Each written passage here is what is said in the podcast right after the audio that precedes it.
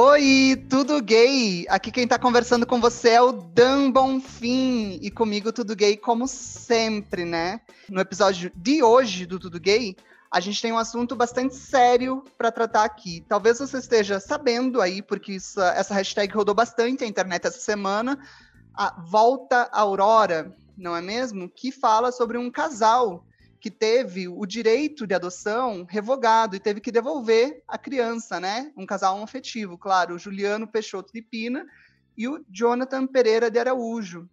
É, eles ficaram com, com a Aurora por 12 dias, depois de passar por todo o processo de, de adoção, e depois foram obrigados a entregá-los de a entregar essa, a, a Aurora de volta para a família acolhedora que agora também busca a guarda da menina. A gente vai, claro, entender tudo isso hoje. E eu trouxe aqui para conversar com a gente o Juliano. Oi, Juliano, tudo bem? Tudo bem, Dan? Tudo bem. Olha só, Juliano, é claro que hoje a gente vai, eu quero falar aqui sobre tudo que está acontecendo, todos os processos, né, que estão rolando aí no futuro. Você vai me contar como é que foi isso da adoção e depois da, da revogação, como é que você recebeu, as relações com a família afetiva com a família acolhedora, né? Mas antes, eu queria entender um pouquinho mais sobre como foi esse processo de vocês enquanto casal, em que momento e como que surgiu essa vontade, né, de adotar uma criança. Então, é, Jonathan, né, no caso, é, o nome afetivo dele também, nome social é Júnior, é, ele prefere ser chamado assim. Júnior? É, nós já está Júnior. Ah, nós tá. já estávamos é, juntos, né, em união estável há seis anos. É, e a gente achava que a nossa família estava faltando um pedaço, né? Aquela coisa assim, ó, somos nós dois, a gente não tem nenhum filho. Quem sabe a gente, o que, que, você acha da gente programar, né? Porque assim, não era uma realidade minha e, e nem, nem, nem tanto dele. E a gente, em acordo, a gente falou assim, é, seria uma ideia, tal. Aí fomos estudando isso, vendo as possibilidades, né? Já um emprego fixo, ele também, então uma vida estável. Uhum. É, nós fomos avaliando as possibilidades. Aí a gente viu, falou assim, ó, oh, Júnior, realmente, eu falei para ele, eu acho que a gente podia ampliar essa nossa realidade, dividir um pouco mais o que a gente tem, né, dentro de nós, inclusive, com, com mais um serzinho. Então, que, que, por que, que você acha da gente adotar uma criança? Aí ele falou, é, é uma possibilidade. Aí a gente foi ver como é que funcionava todo esse processo, né? Como que, que se inscrevia para poder a gente participar do cadastro, né? Uhum. Se inscrever no cadastro como era. Mas isso partiu de, de, de, uma decisão em conjunto. Nós juntos decidimos isso. Uhum. E daí vocês foram atrás dos meios legais, né? Para fazer isso, com certeza, que é o processo, com certeza. O processo adutivo brasileiro. Né? Isso, com certeza, e... com certeza. Conta pra gente então um pouquinho mais sobre como foi esse processo. É, primariamente, a gente tem que comparecer até a vara da infância e juventude, né? A, a priori, a gente vai até lá. A, a, primeira coisa que a gente faz é assinar um documento de inscrição. Depois desse documento já assinado, inicia-se o processo de habilitação dentro do Sistema Nacional de Adoção. Aí a gente tem que passar por uma avaliação psicossocial, né? É, algumas reuniões de grupos com outras famílias que, que, que já estão no cadastro também, para poder a gente trocar né, conhecimentos, ideias, ser, ser avaliado em meio social, apresenta algumas certidões, como idoneidade moral, é, é, nada consta criminais, essas, essas coisas, até uhum. por fim que eles que a ulti, o último quesito que a gente teve que apresentar foi realmente a questão da renda familiar né? Que acho que é a uhum. última a, a, ser considerada. E então a gente passou por um processo que às vezes muito longo, desgastante, levou cerca de dois anos para a gente conseguir se habilitar dentro uhum, de, desse, desse sistema. Na lista, né, na possibilidade. Só para a gente fazer parte, só depois dessa habilitação concluída é que você se caracteriza realmente inscrito no Sistema Nacional de uhum. Adoção. E quando você... você... está nesse processo de habilitação, você não está apto a adotar. Uhum. Só você depois disso fila, tudo. Digamos assim. Né? Entramos na fila, e isso, a gente uhum. entrou na fila e, e precisamos receber uma sentença para poder ser aprovados. E tudo isso aconteceu em Pirenópolis, né? Isso, é uma cidadezinha do interior do estado de Goiás, uma uhum. cidadezinha turística. Legal. E você, mas vocês não precisam ir até a capital para fazer esse tipo de coisa. Tudo isso aconteceu aí? Não, não. Acontece okay. na comarca mesmo, uhum. daqui do município. Entendi. E bom, então a gente chegou nesse momento. Entraram na fila. E aí? Isso. Não, aí depois que a gente estava na fila, nós aguardamos mais quatro anos para poder uhum. receber nossa filha em casa, né? Quando no ano passado, em meados de agosto do ano passado, é, nós fomos contactados pela Vara da Infância e Juventude, que nos comunicou a disponibilidade de algumas crianças que estavam para adoção no município. Eram cinco irmãos, na verdade. Uhum.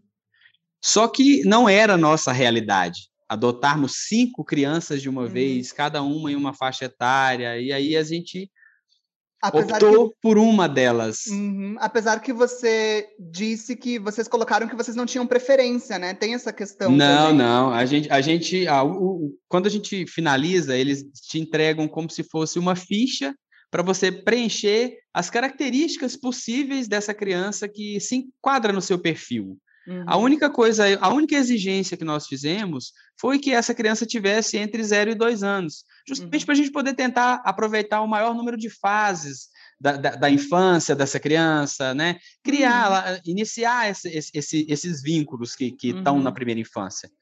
Aí a gente optou por uma criança menor, entre 0 e 2 anos. Mas poderia ser um menino, poderia ser uma menina, poderia ser branco, poderia ser negro, poderia ser do estado de Goiás ou de qualquer outro estado da federação. A gente uhum. não fez nenhuma outra exigência. Uhum. E daí, quando apareceu, então, foi essa família, foi essa, uma família inteira, né? Porque daí não foi só uma, uma família inteira. Eram cinco. Daí... Eram cinco irmãozinhos, eram cinco irmãozinhos, o mais velho dele tendo, tendo nove anos. Uhum. E a uhum. gente, logicamente, você fica muito comovido com a história, porque as crianças vieram de um lar é, onde estavam sofrendo negligência e maus tratos, porque os genitores eram é, dependentes químicos, viviam em condição de rua e muitas vezes essas crianças ficavam sozinhas no ambiente que deveria ser chamado de casa, né? Um ambiente sem condições de higiene, às vezes até sem comida. Uhum. E o mais velho com nove anos e uma recém-nascida com três. Imagina. Então uhum. era uma realidade bem difícil para essas crianças, era a vizinhança que ajudava, uhum. essa família, né, no caso, a, a, a com alimentação, com, com cuidados né? com essas crianças, a sobreviver. Então, é, ela, essa família genitora perdeu o direito de guarda justamente depois de um acompanhamento muito longo, né, pelo Conselho Tutelar, pelo, pelo, serviço social. Então, eles relataram até o Ministério Público diversas vezes das condições da família, e o Ministério Público entrou com um pedido de destituição de poder de família. Então, a família genitora perdeu a guarda das crianças por não cuidar bem dos, das crianças. É, e essas crianças foram referenciadas para lares provisórios, lares acolhedores, porque Perinópolis é uma cidade muito pequena, a gente tem 25 mil habitantes. Então, nós não temos uma instituição que, que a gente chama de abrigo para receber essas crianças que estão em condição de vulnerabilidade. E hum. eles foram designados né, individualmente, um para cada lar acolhedor. Eles não ficaram juntos. Cada criança foi para um lar diferente. Uhum. E aí, de, depois desse período que o, a Vara da Infância entrou em contato conosco, nós fomos até o, o, o fórum da cidade e assinamos a documentação no dia 22 de setembro. E a partir desse Nossa, dia. A alegria que a deve ter sido esse dia, né? Passou a ser a nossa filha. Uhum. Às 14 horas do dia 22 de setembro. É um horário, uma data que jamais tem, é, é nós conseguimos tirar da memória, né? Uhum, e claro. depois desse, desse instante, a gente começou a viver um pesadelo. Agora, tudo isso agora, em 2020, né? Tudo isso agora, agora. em 2020. Tudo isso em 2020. Acabou de acontecer. Uhum. Isso, é muito recente. É, a gente começou a viver... Vamos, eu, não, eu não vou chamar de pesadelo, porque foi, foi um períodozinho inicial que foi mais difícil porque o lar acolhedor se negou a entregar a criança depois que nós assinamos a documentação e o conselho tutelar foi até o lar da família, porque é dever deles, né? Uhum. Buscar essa criança e nos entregar. A o que, que é um lar acolhedor, Juliano? Para quem está ouvindo a gente não sabe, explica o que, que é um lar acolhedor. Uma família acolhedora é, é uma família provisória, eles chamam de família substituta. Ela presta é, os cuidados que tiram as crianças desses lares de negligência para que essas crianças sejam mantidas em boas condições. Eles uhum. cuidam provisoriamente dessa criança. É uma família comum, né? Que está inscrita é, de, e amparada ali por um programa, na verdade, uhum. né, que se chama Família Acolhedora. Se as pessoas consultarem o Estatuto da Criança e Adolescente, com certeza, uhum. em algum dos artigos, eu não sei te dizer qual é o, o número é, precisamente, mas ela é Existe um programa, mas não um processo. Não é a mesma coisa que vocês passaram, né? Isso que a gente não, pode não, de forma alguma. Essa, uhum. essa, essa, família, ela pode às vezes até ter a necessidade de receber uma orientação, um curso, uhum. né? Claro. Para poder se habilitar como família acolhedora, mas uhum. não como família adotante. É totalmente diferente. Você não precisa passar por uma avaliação psicossocial, de idoneidade moral, essas coisas, por todas essas etapas que uma família adotante tem que passar para se habilitar. Uhum. E então, daí a então, Aurorinha, essa, a Aurorinha, então, recém-nascida, foi para essa família, e daí era só para ela ficar lá um tempo provisório até vocês acertarem os papéis, os documentos e tudo mais. Em algum momento vocês iriam lá e iam é, pegar a Aurora, né? É, na, ver, na, verdade, na verdade, hum. na verdade, durante o período de estada da criança no lar acolhedor, a comarca faz uma varredura dentro do Sistema Nacional de Adoção para ver quais são as famílias da região que estão habilitadas e que essas crianças que estão em lares provisórios se enquadram nos, nos perfis da adoção. Uhum. Na verdade, não, não, não somos nós que escolhemos a criança, né? A gente vai uhum. lá, determina os. No entanto, nós não vimos a Aurora, nós vimos a Aurora no dia que ela chegou aqui em casa, uhum. no momento da entrega dela. Então, é, depois desse período, a, a, a família acolhedora permaneceu com ela durante dois meses, e quando a gente assinou a documentação, o Conselho Tutelar foi até a casa, de, de, até esse lar, né, na, na, na, perspectiva de pegar a criança e, e nos trazer, e se deparou com um impasse, que a família resistiu, dizendo que ia entrar com um recurso, que eu não sei que recurso seria esse, né? Uhum. Já que essa família não tem direito de permanecer com a criança, é provisoriamente. E não, eles resistiram e não quiseram entregar a Aurora. E demorou-se 48 horas depois que a gente assinou o papel, já pais da Aurora, demorou 48 horas para que a Aurora chegasse até a nossa casa. Foi necessário a, a comarca expedir um mandado de busca e apreensão para que a entrega fosse cumprida. Então, uhum. foram 48 horas de angústia né, que nós vivenciamos. Uhum. Vamos deixar dessa forma. A Aurora chegou. Começou assim, né? né? É, uhum. começou assim. A Aurora chegou 48 horas depois, foi uma alegria imensa. Gente, eu não sei, não tem palavras, eu não sei descrever o que, que é que a gente sente. Né? É como se você tivesse acabado de sair realmente da maternidade com o seu uhum. bebê no colo, né? Uhum. Não, não tem, eu acho que não tem diferença, seja uhum. esse filho é, biológico ou não. Quando você olha para ele, se identifica, eu sou o seu pai, você é a minha filha, é o melhor sentimento do mundo. Ai, é o melhor cara, sentimento chorar, do mundo. de chorar aqui. é o melhor sentimento Ai, do mundo. É, é, é, inscritível. Não, não dá, não tem, não tem palavras que dá para a gente especificar o que, que é a, o, o, toque, o que, que é o cheiro, o que, que é o uhum. abraço, o que, que é o calor que a gente uhum. teve. Aí a Aurora ficou conosco 12 dias, né? E essa família acolhedora 12 dias incríveis, eu imagino. 12 né? dias incríveis de troca, né, de aprendizado. Nós tivemos muita claro. ajuda de amigos, de família, porque assim, por mais Bateu que o nosso desespero de pai fosse, de primeira viagem ali, Juliana. Com certeza. Primeira noite foi em claro, né? Pais corujas. A criança virava no berço, meu Deus, o que está acontecendo? Ai, meu Deus, socorro. Ela, ela virou, ela virou. E agora? Virou. é, a, gente, tive... a gente passou uma noite eu já tive essa experiência de ter assim. A noite toda.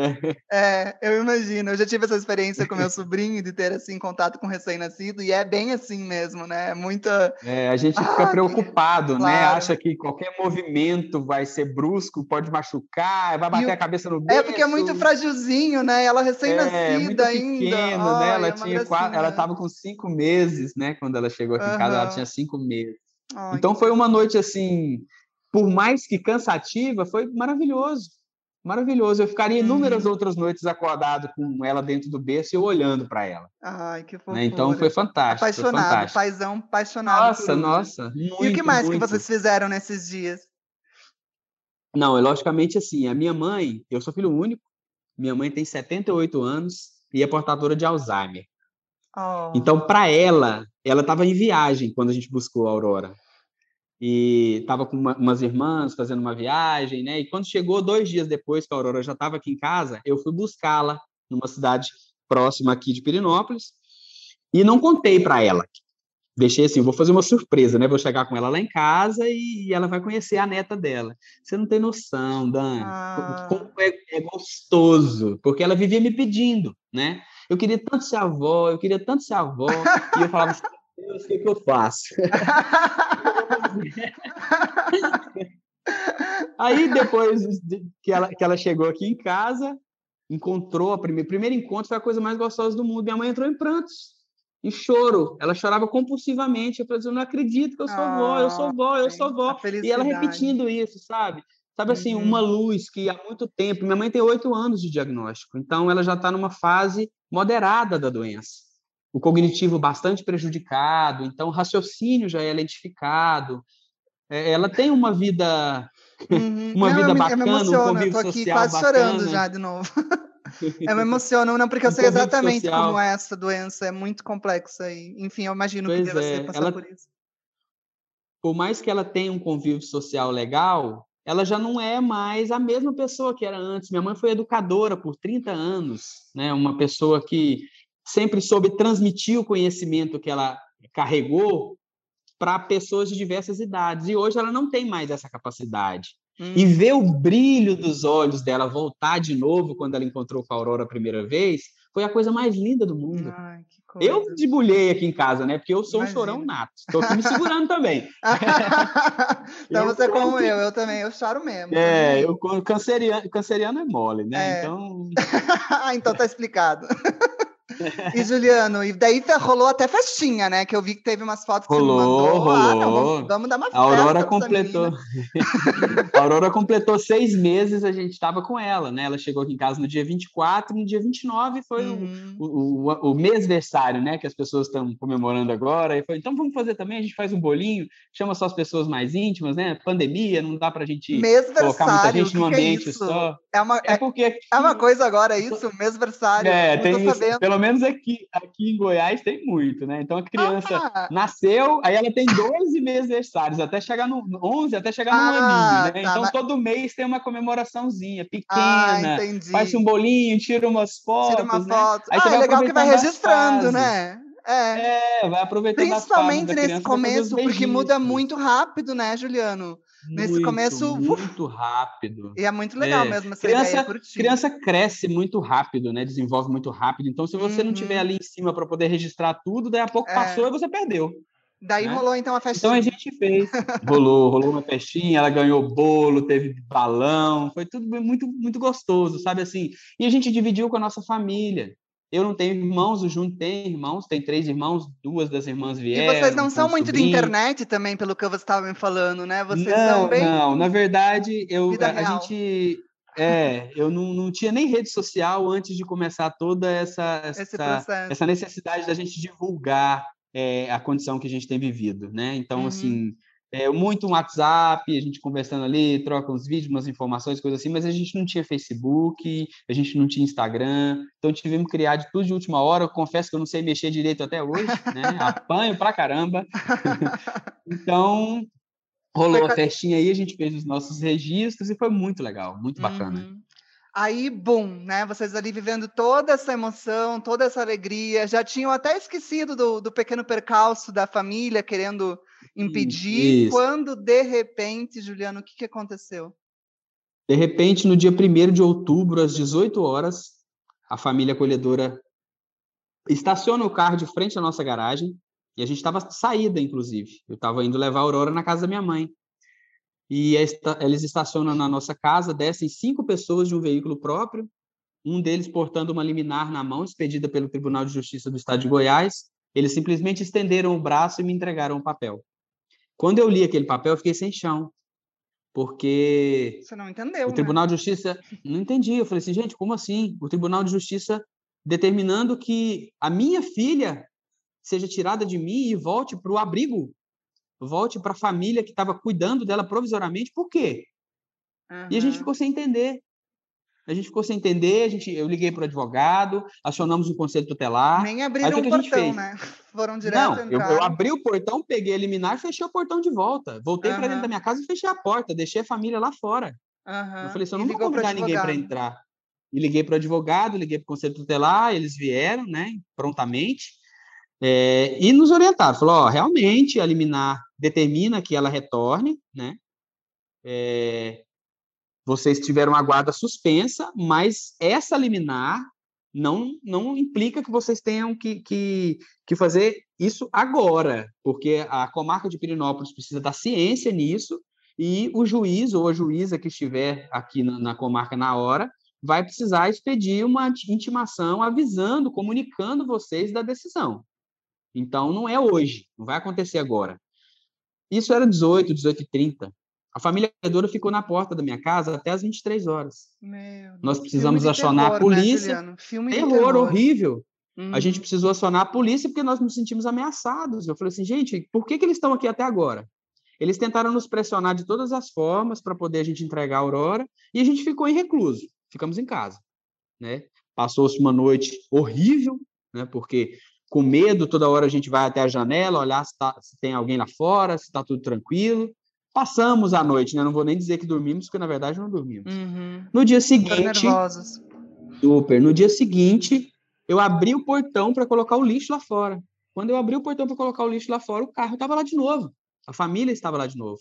Na verdade, esse dia a família não veio inteira. Veio só um dos membros, que era a mãe acolhedora. E ela ficou estacionada na porta da nossa casa por uma hora e 15 minutos. Uma hora e 15 minutos. Meu... E ela só saiu depois que nós saímos de carro e ele, ela ainda nos seguiu por um certo percurso da cidade. Meu Deus! Então, assim, Socorro! foi horrível, horrível. Socorro. Horrível, horrível. E nessa saída que a gente. Horrível, horrível. Nessa nossa saída, a gente já tinha programado sair de casa, porque a gente estava com medo. Vamos sair uhum. de casa, porque não tem condição de ficar com o pessoal batendo a nossa porta aqui o tempo todo, nos vigiando. Aí a gente saiu, fomos para casa de, de amigos, ficamos por cinco dias fora de casa. Nessa mesma noite, teve mais um movimento aqui na porta de casa que inclusive a gente tem um grupo de WhatsApp dos vizinhos, né? Porque às vezes tem muita casa de veraneio, as pessoas são, moram em Brasília, moram em Goiânia, que é muito próximo Você falou que é uma cidade turística aí, né? Então. Isso, isso. Uhum. Então, assim, a gente se fala muito. Quando não, Dan, na, na noite do dia 2, a gente começa a ser bombardeado de mensagens. Tá tudo bem com vocês? Tá tudo bem com vocês? Porque tem viatura da Polícia Militar na porta da casa de vocês, tem, tem viatura do SAMU na porta da casa de vocês. O que está acontecendo? Então, uhum. assim, a uhum. gente já, mais uma vez, já estávamos fora por uhum. conta do medo que já estávamos sentindo, e eles da retornaram uma terceira vez aqui. Uhum. Vieram uma viatura do Conselho Tutelar, uma viatura da Polícia Militar, uma viatura do SAMU, que o pai da família acolhedora estava de plantão e usou o veículo público para poder se deslocar até aqui a porta de casa, sem nenhum acionamento. Eu, isso, eu queria que isso ficasse bem claro, porque ele usou um veículo que acabou expondo a, a, a, população a risco, né? Em plena pandemia, como é que você usa uma viatura da unidade de, de, de do SAMU e deixa uhum. a população desassistida para receber um, para resolver um problema seu? Hum, isso, isso é um crime, né? Na verdade. É um crime. Tecnicamente. Inclusive, a gente denunciou, né? Nós denunciamos uhum, claro. também isso. E a gente ficou sabendo que esse episódio ocorreu pelo grupo de WhatsApp dos nossos amigos. Já estávamos fora. Permanecemos por mais alguns dias fora, quando, no dia 6 de outubro, finalmente essa intimação de, da, da, nossa comarca, que a gente teria que cumprir a sentença né, do, do Tribunal de Justiça de devolver, de, de entregar de novo a Aurora Lora Colhedor, foi expedida. Aí nós voltamos para casa, o oficial de justiça compareceu até aqui, nós assinamos a intimação, recebemos a intimação, não oferecemos resistência nenhuma, porque uhum. nesse período todo em que a gente ficou fora a Aurora perdeu toda a rotina dela de alimentação e sono. Uhum. Então claro, já tinha gerado um desgaste. Criança, né? Só fez mal a ela. Tinha gerado um desgaste tão grande, tanto para ela quanto para a gente, que se tornou uma, uma situação insustentável. Eu falei assim, gente, nós não temos condição de viver fugindo com ela.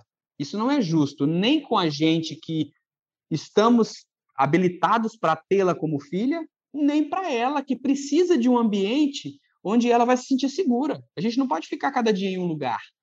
Então ela precisa do lar dela, ela precisa da casa dela. E foi isso que o Tribunal de Justiça do Estado de Goiás conseguiu fazer, tirar dela. Uhum. Da família Tirou dela, ela de uma... né? Da família dela. Uhum. Tirou ela da família que estava preparada para recebê-la e devolveu a Aurora para um abrigo. Eu não sei se as pessoas têm noção do quanto isso é, é, É absurdo. Conexo, é muito né? absurdo, é muito, muito, muito absurdo. Eu espero que quem está ouvindo a gente entenda o quão absurdo é isso. Acho que a gente está deixando isso bem claro, porque é muito absurdo. Porque essa família não passou pelo processo. E não, não bastando não isso, agora eles, eles estão tentando é, conseguir a guarda da menina? Ou seja, isso, tem um isso. tema de furar fila? O que, que é isso, sabe? O que está acontecendo aqui, Brasil? É, eles assinam um termo de família acolhedora e alegam não ser família acolhedora. Espera aí, como é que funciona uhum. isso? Você pega um, um, formulário onde está escrito lá em cima, formulário de família acolhedora. Assina isso, isso tem ali o seu CPF, o seu RG, o seu endereço, a sua renda, a sua profissão e a sua filiação. Tá, você leu esses, esses itens para poder escrever, para poder assinar mas não leu o cabeçalho. Estava escrito família acolhedora. Uhum. E aí, essa família acolhedora hoje alega que não é família acolhedora. É. Assim, gente, eu não consigo entender. E hoje eles tentam, de qualquer mas... forma, né, se inscreveram no uhum. Cadastro Nacional de Adoção, não passaram ainda, eu tenho certeza disso, porque não, isso não acontece em 10 dias, em, uhum. em um uhum. mês, em, em, três meses, em quatro meses.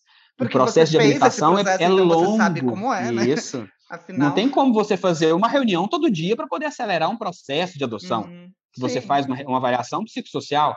E então são é reuniões de né? Esse não é o caminho é assim. para adotar uma criança. Não é né? assim. Uhum. E outra, mesmo que essa família se inscreva hoje, ela vai para o final da fila, ela não vai passar na frente de ninguém. Uhum. Se a lei for respeitada, ela não vai passar na frente de ninguém. Uhum. Então não adianta ali as duras penas, as pressas, você tentar ah, fazer eu algo. Eu gostei da criança. É, eu me afeiçoei a ela. Tá, tudo bem. Eu não digo que você não tenha se afeiçoado, mas o, o, o, seu, o seu propósito é promover o bem-estar da criança. Isso. E o bem-estar da criança é uhum. é estar com a família dela. E numa dessas, se fosse diferente, talvez poderia até ter acontecido uma relação, né? Em que eles poderiam de vez em quando ir visitar, né? Vocês poderiam ter desenvolvido talvez alguma Não, coisa assim. No, no, no início, na, no dia mesmo com essas 48 horas de resistência, quando a Cilara Acolhedor demorou para entregar ela para a gente, é, o Conselho Tutelar veio e a família acolhedora veio junto. Eles vieram juntos. Eu coloquei todo mundo dentro do meu ambiente, Dan. Uhum. Eu chamei todo mundo para entrar. Eu chamei a mãe que cuidava, o pai que cuidava, a, a, a, outra família acolhedora que está com uma irmãzinha dela que veio junto também, que, que eles são parentes, de, uma família parente da outra, né? uhum. né? mas não são parentes biológicos da, da, das crianças. Uhum. Eu convidei todo mundo, coloquei todo mundo sentado na minha sala, a gente conversou, ela chorava muito, eu expliquei qual era a condição, que nós já estávamos aguardando há seis anos, passamos por todo um processo de habilitação, que ela podia uhum. ter plena certeza de que a criança seria muito bem cuidada, muito bem tratada e muito amada. Porque uhum. o que a uhum. gente tinha reservado durante seis anos para poder dar para ela era amor. Uhum. Era só isso que a gente tinha. Então, aparentemente, essa conversa que durou aí uns 30, 35 minutos, foi resoluta, estava resolvido. Ela uhum. saiu daqui super tranquila, trocamos telefone, com, continuamos a conversar pelo WhatsApp. Nesse mesmo dia, eu fui até a casa dessa família acolhedora, busquei uma lata de leite que a Aurora já fazia uso, que estava aberta, peguei o cartão de vacina, ela me Teve deu uma, uma madeira. Relação, né? Teve, ela me deu orientações, ó, oh, ela dorme por volta das 10 horas, acorda só no outro dia às 6, 6 e meia, ela mama de novo, dorme até às 9, é super tranquila. Às vezes ela pode ter ali uma noitezinha com um pesadelo, uma coisa, mas não é comum. Ela é uhum. super uhum. tranquila. Então ela, ela me passou quais eram as, as, as condições da criança. Então, para mim, estava tudo resolvido. A gente tinha se entendido. Dois uhum. dias depois, a outra família acolhedora que acompanha uma irmã da Aurora, me, também trocamos telefone, me mandam um WhatsApp dizendo que a criança estava chorando, que queria vir trazer a criança para poder ver a irmã. Eu falei, claro, pode vir. Vieram, trouxeram, as duas ficaram juntas, brincaram. Aqui foi, foi uma questão de meia hora também. Nesse dia, minha mãe também estava aqui. Foi bem no dia que eu busquei a minha mãe dessa viagem que eu te falei. Hum. Então, assim, a gente não se negou em manter nem contato com a família acolhedora e nem com os demais irmãos da Aurora. Em momento algum, a gente se, se opôs a essa realidade, mesmo porque são irmãos, são irmãos. Então, uhum. assim, houve toda uma tentativa de se manter um vínculo, por menor que seja, e às vezes ele podia acontecer de, de diminuir progressivamente, ou crescer, mas nós não oferecemos, né? é, ou crescer, né? não sabemos, uhum. mas não oferecemos resistência nenhuma, até fomos muito positivos com relação a isso. Mas, uhum. infelizmente, 12 dias depois, nós tivemos esse impasse, esse impasse. Tivemos que devolver a Aurora. E hum. hoje ela continua lá nesse lar acolhedor, dia 6 de outubro do ano passado, e a gente está aí batalhando, lutando para poder tentar reaver ela de volta. E desde que ela foi para lá, então, daí como que tem sido as coisas? Ah, é horrível, né? Ficar sem ah. ela aqui em casa. A casa, a casa tá vazia. O quarto da Aurora tá pronto ali. Eu até me emociono quando eu falo nesse quarto. Uhum, porque a gente, a gente teve 12 horas para poder montar um, um, um ambiente onde uma família, vamos dizer, convencional, heterossexual, tem nove meses para poder fazer isso. Uhum. Nós tivemos 12 horas né, para comprar roupa, fralda, porque como a gente não sabia qual seria a idade da criança que, uhum. que viria, né? Quando essa criança nem o viria, sexo, né? Então vocês... nem o sexo, então não, a uhum. gente não tinha nada, nada, nenhuma peça, nada. Não vou dizer que uhum. fala assim, a gente tinha uma toalha, é mentira. A gente comprou tudo, né? Na Fizemos última... tudo muito uhum. rápido em pra... 24 horas, o quarto estava completamente pronto e a Aurora uhum. ainda não tinha chegado. Então, a gente teve um tempo muito curto e conseguimos agir com agilidade para poder receber ela. Isso caracteriza preparo? Se não caracteriza, eu não sei também mais o que pode se caracterizar. Uhum. Então, a uhum. gente estava preparado para isso. A gente queria viver essa realidade. Isso era um sonho, que hoje é um pesadelo. Porque ver que a justiça tomou partido de uma, de, de uma decisão que vai contra a lei, contra o Estatuto da Criança e do Adolescente, isso deixa uma insegurança imensa, é isso, né? no não fim, só em nós. No fim, um juiz assinou lá, né? Uma pessoa isso. tomou essa decisão para essa liminar acontecer, e, né? E, e quanto isso é prejudicial para o sistema de adoção brasileiro. Uhum. Porque outras famílias que estão inscritas ou pensam em se inscrever, quando veem a possibilidade de perder a criança que tanto aguardam para um outro lar que não tem direito, isso gera um medo, isso gera um, um uhum. receio.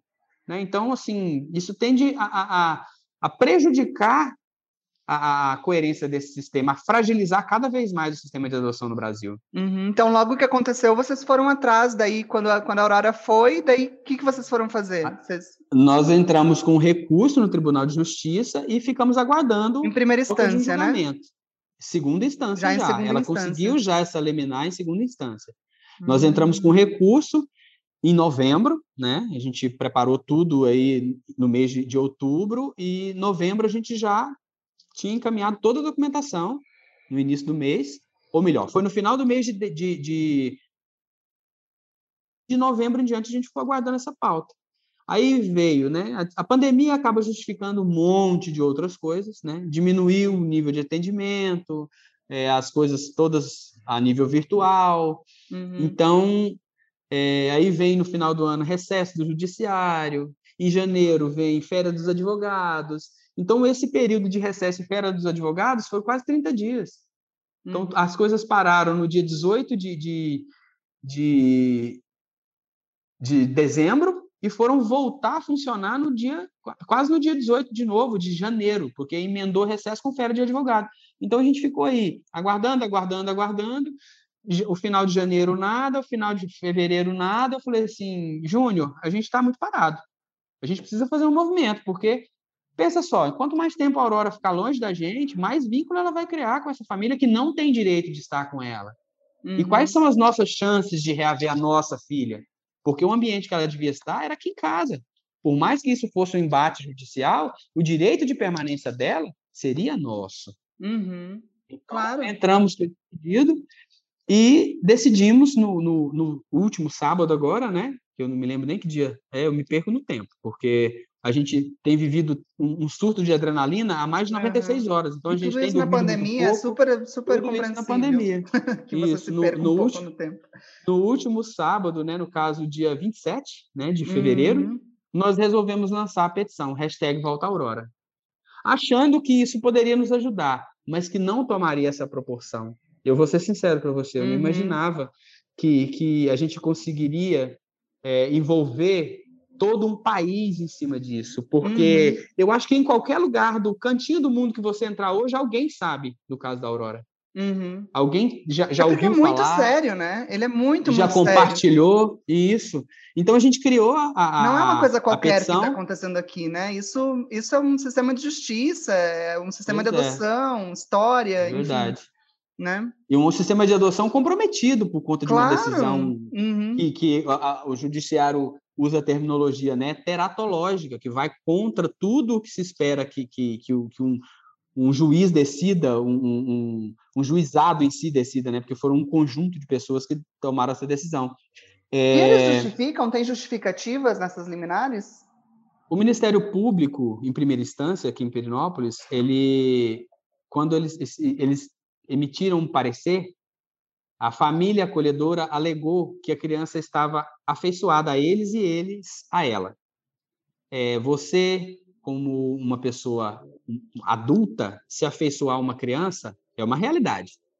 Agora, uma criança de cinco meses, você conseguir mensurar o nível de afeição dela, eu acho muito improvável. Uhum. Até os uhum. psicólogos sabem disso, eles estão aí para poder provar. Né, uhum. Né, que uma criança de cinco meses não tem registro afetivo nenhum ainda. Uhum. Então, o que eles estão fazendo é gerar um trauma nela quando ela regressar aqui para casa, porque eu sei que ela vai voltar. Uhum, vai. Uhum. Quanto mais tempo ela ficar lá, mais agora ela pode se afeiçoar. Claro, com 11 meses é completamente diferente, uma faixa etária diferente. Uhum. E isso vai gerar um que... uma quebra de um laço que ela não teria necessidade de ter vivido. Uhum. Claro, quem está saindo perdendo Porque ela história é a criança e, Só ela. frustrações de pessoas adultas, né, que não sabem lidar Só com ela. frustrações. Né? Justamente, né? justamente. Aí hum. a, o impasse que a gente viveu de, com relação a esse parecer do Ministério Público é que ele acata essa alegação de afetividade e o Tribunal de Justiça, amparado por esse parecer, determina que a Aurora não permaneça no lar adotivo, uhum. que ela uhum. regresse à família acolhedora. E o que, que vai acontecer agora? Agora a gente aguarda um julgamento, né, que já foi pautado. A gente não pode falar muito sobre isso, Dan, porque como o processo segue em segredo de justiça, então a gente não pode entrar nesses pormenores. Uhum. Então a gente aguarda é, um julgamento que já foi pautado, né? Eu não vou dizer a data justamente por conta desse segredo de justiça, uhum. mas tá, é uma data próxima e a gente a intenção é reverter essa situação o mais rápido possível. A gente uhum. precisa modificar essa realidade. Porque se isso possivelmente não se modificar agora, nós vamos ter que recorrer a uma outra instância. E o que, que isso vai gerar? Maior permanência da Aurora no lar acolhedor, maior uhum. vínculo afetivo com a família acolhedora, mais chances de traumatizar ela quando ela for retirada de lá. Então a gente uhum. precisa é, movi se movimentar, por isso a gente criou a hashtag Volta Aurora com a petição, para poder tentar mostrar para esses jogadores que tudo o que está acontecendo está errado. Eles precisam ver que, que a decisão foi incorreta, que a Aurora vai ser prejudicada com isso. E não só ela, como o processo de adoção brasileiro. Então, por isso é que a gente está aí, criando essa hashtag, pedindo para as pessoas votarem, compartilharem, hashtag Volta Aurora, dividindo isso com todo mundo. Conseguimos uma amplitude muito bacana, né? Tivemos é, já algumas é, pessoas de peso que estão nos ajudando aí no meio, no meio televisivo, é, no meio da, da, da, comunicação virtual. Então, como você, por exemplo, que está aqui agora abrindo uhum. seu espaço para a gente poder compartilhar um pouco dessa nossa história. Então, a batalha nossa é essa, é tentar reverter isso nesse próximo julgamento. E, Juliano, é, você falou então dessa petição, claro, eu vou deixar ela aqui embaixo para as pessoas assinarem, né, aí na descrição do episódio. Fala um pouco mais dessa petição para a gente, o que, que ela é. Que é que nós pedimos para as pessoas darem uma olhada, porque assim, lá nós contamos um pouco da nossa história, dessa realidade toda que a gente vem vivenciando desde o dia que a Aurora chegou aqui até o dia que ela saiu e o período que a gente tem vivido sem ela. Uhum. Então, o, o hashtag Volta Aurora é para as pessoas entenderem que Aurora é filha de um casal homoafetivo que ama ela e que vai lutar por ela até o final. Uhum. Então, a gente pede às pessoas que tentem entender a nossa realidade, porque nós não, não, nós não somos vilões nessa história. Nós não estamos tentando, tentando roubar a filha de ninguém. Nós estamos lutando para ter a nossa filha de volta, porque era nesse lar que ela devia estar. Então a gente batalha em cima dessa petição para que as pessoas compreendam que o lar da Aurora é junto dos seus pais e não no abrigo, não numa uhum. família acolhedora. E é importante porque que essa nós... petição tenha muitas assinaturas, né? Porque é isso, Com as pessoas certeza, entram então nesse isso, link isso é elas muito... vão pedir para colocar lá nome e CPF, é isso? No, é nome, na verdade é nome, sobrenome, é, endereço postal, né, que é o CEP, e um e-mail. Eles pedem um e-mail. Ah, o e-mail tá. eles vão pedir, mas é para oferecerem para as pessoas se elas quiserem receber alguma informação do site, mas hum, isso é vocês anexam no processo. Isso a gente anexa ao processo. a gente isso essa é a petição... sociedade, né? A sociedade civil está dizendo isso. É, isso e essa, ela já é uma a petição já é endereçada, né? A gente já faz, já referencia ela ao órgão que, que no momento o processo tramita em julgado. Então, a gente já referenciou ela para o Tribunal Superior, para o Tribunal de Justiça do Estado de Goiás. Então, ela já uhum. está referenciada lá. Uhum.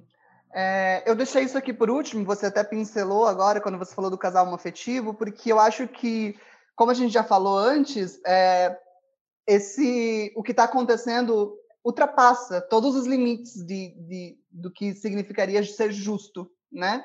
E, e, hum. e tem muitos recortes, né, dentro dele, do sistema de adoção, como a gente falou, da justiça, mas agora sim eu queria falar um pouco sobre homofobia, né? Eu queria que você dissesse para a gente até que ponto você sentiu ou você teve referências ou você percebeu que por trás de tudo isso, claro a gente sabe, né? Mas como que você percebeu essa homofobia? É, se você avaliar uma decisão que vai contra a lei, né, como foi o caso da decisão do, do, do regresso da, da Aurora a esse lar acolhedor, eu faço uma pergunta. Será que essa decisão seria mantida dessa mesma forma se fosse um casal heterossexual? Uhum. Porque seriam duas famílias, vamos colocar assim, idênticas, né? Que estariam uhum. brigando por uma criança. Uma que continua não tendo direito, que é a família acolhedora, e uma que estaria devidamente habilitada, porém de, de, heterossexual. Será que essa decisão seria a mesma? Uhum. Seria mantida dessa mesma forma? Eu posso virar para você e falar que existe dentro do processo algo que induza a uma decisão baseada na homofobia? Não posso. Não uhum. posso. Mas eu posso deixar essa pergunta para vocês. Né? Não preciso. é. né? Mas eu posso deixar essa pergunta: será que essa decisão seria a mesma se fosse um casal heterossexual? Uhum. Será que teria acontecido tudo isso, né? Tudo isso? Será que a Aurora estaria passando por todo, todo esse episódio uhum. desnecessário na vida dela?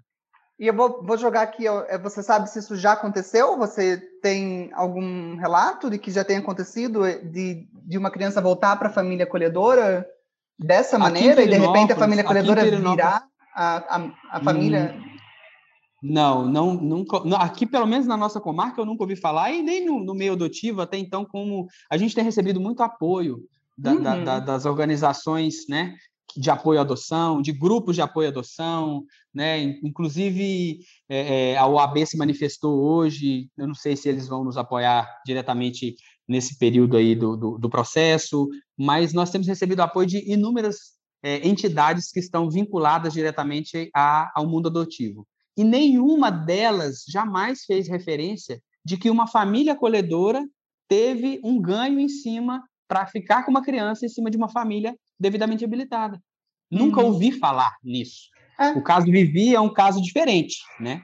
É a, a retirada de uma família que é uma decisão totalmente esdrúxula, que você tira uma, uma criança seis anos depois de um lar adotivo e devolve ela para uma família biológica que nunca teve vínculo com ela, uhum. né? Que inclusive já expôs ela em, em risco uhum. de vida. Mas ainda então, assim, a gente está assim falando de retorno para a família biológica, não para a família acolhedora. Isso, não para a família acolhedora, que uhum. segundo a lei é muito claro ali no, no artigo 34 do, do, do, do Estatuto da Criança e do Adolescente. A família acolhedora ela está para prestar cuidados a essa criança, para mantê-la em segurança, mas é um lar provisório. Ela não tem direito de adoção. Eu não entendo, sinceramente, Dan, hum. eu não sei te explicar. É, mas tudo vai se explicar e a Aurora vai voltar, com certeza. Isso Deus que todos quiser. nós aqui Tudo Gay estamos torcendo. E Obrigado. É muito, muito legal conversar com você e ver o quão engajado você está com esse tema, com as leis. Você cita os tribunais, a, o artigo, né? E é claro que isso é amor, né? Então eu não tenho é, nem. Com certeza. É, é, com certeza. Eu hoje já me declaro, eu já me declaro militante da Olha. causa da adoção no Brasil hoje. Mas é, com certeza. Seu caso é muito emblemático e acho que vai abrir precedentes se, se, numa com dessa. Certeza. É o que a gente espera, é o que a gente é. espera, que isso gere segurança para as outras famílias que estão claro. em processo uhum. de habilitação, que estão aguardando os seus filhos, para que uhum. eles não se desanimem, né? Uhum. Que vai dar certo. Né? E, e, nessa, nesse regresso da Aurora, a gente vai provar que a gente tem se fortalecido a cada dia, né? Que o processo de adoção no Brasil está se tornando cada vez mais forte. Maravilhoso, isso aí, milite mesmo nesse processo, porque eu ainda tenho que achar Pode um deixar. namorado, eu ainda tenho que casar, eu ainda tenho que. Entendeu? Então você vai militar para mim que uma hora eu vou chegar lá. Pode deixar. Tá bom, Juliano? Muito tá obrigado, tá Juliano. Muito obrigado por essa entrevista. Eu que agradeço. E boa sorte. Eu agradeço a oportunidade aí e peço mais uma vez a todo mundo que co contribua com a gente aí na nossa página do Instagram, siga o nosso Facebook, entre lá na nossa petição, hashtag Volta Aurora, assine, compartilhe, que isso só tende a contribuir. Muito é obrigado. Valeu, Dan. Obrigado. Obrigado. Tchau, tchau, tchau, gente. Não esqueçam de assinar também esse podcast. Clica aí para seguir em algum lugar que é uma delícia isso aqui. Vocês vão sempre adorar.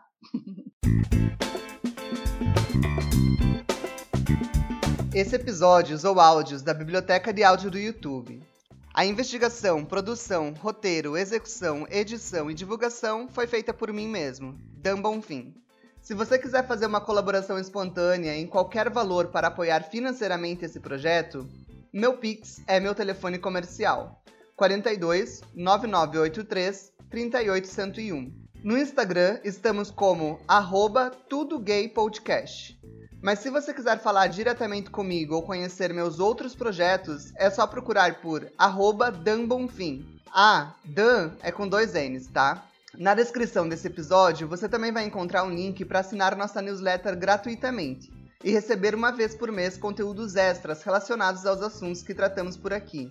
E tá no mundo mais um episódio do Tudo Gay. Siga, curta, comente, compartilhe. Um beijo para as travestis. Até sexta que vem. Tchau!